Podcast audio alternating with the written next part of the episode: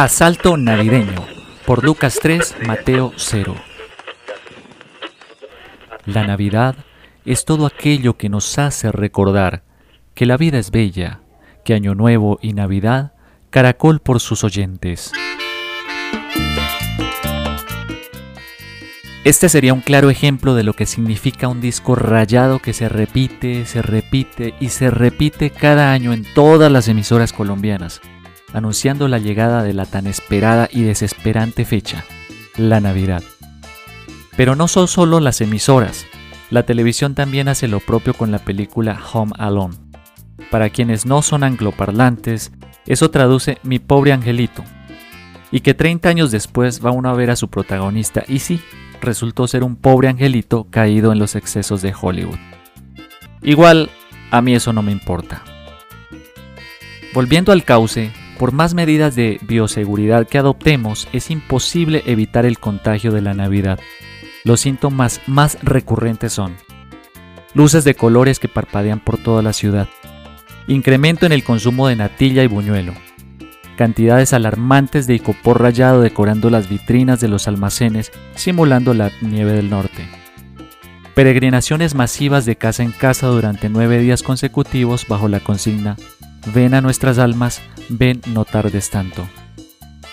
Sonidos con ritmos tropicales también llamados cañonazos, que por razones aún desconocidas solo son 14.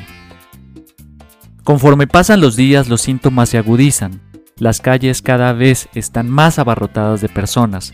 La fiebre por el consumo masivo de ropa, comida y juguetes aumenta su temperatura y a pesar de todo esto, la gente goza de buen semblante. Están felices, positivos, aunque eso de ser positivo no es muy positivo por estos días, porque el que diga sí pierde. Los buenos deseos reprimidos durante todo el año por fin hacen su erosión en diciembre. ¿Qué digo? Diciembre, en noviembre, el mes que la Navidad se robó. La quejadera por la falta de dinero no da lugar por estas fechas. Sea de donde sea, sale el billete para los regalos. Regalos de dudosa procedencia, llámese Niño Dios, Papá Noel, San Nicolás o San Victorino. Vengan de donde vengan, lo que vale al final de cuentas es darle su merecido a cada quien y eso sí. Perdone la bobadita, pero es con mucho cariño. Hay regalos de toda clase, para todos los gustos y disgustos, como el ya clásico combo de medias y calzoncillos que no agrada mucho, pero tampoco sobra.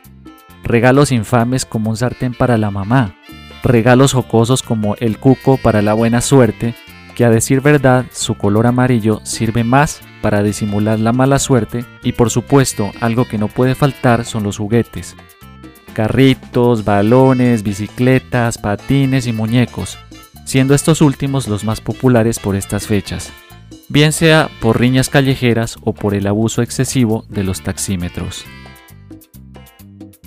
En lo personal, el tema de la Navidad no es algo que me interese, pero sí me trasnocha, ya que siempre me quedo por ahí pasada la medianoche velando alrededor de la mesa a ver qué más puedo comer, tomar o simplemente hablando mierda con la familia. De lo que sí puedo estar seguro es de no estar seguro en el momento de dar la feliz Navidad, por aquello del distanciamiento social. En conclusión, lo que años atrás se escribió con besos y abrazos, este año lo borraremos con el codo. Lectura válida solo para Colombia. El exceso de la Navidad es nocivo para la salud. Escrito e interpretado por el apóstol Lucas bajo la bendición de la hermana Esther, consignado en el gran libro de los profanáticos.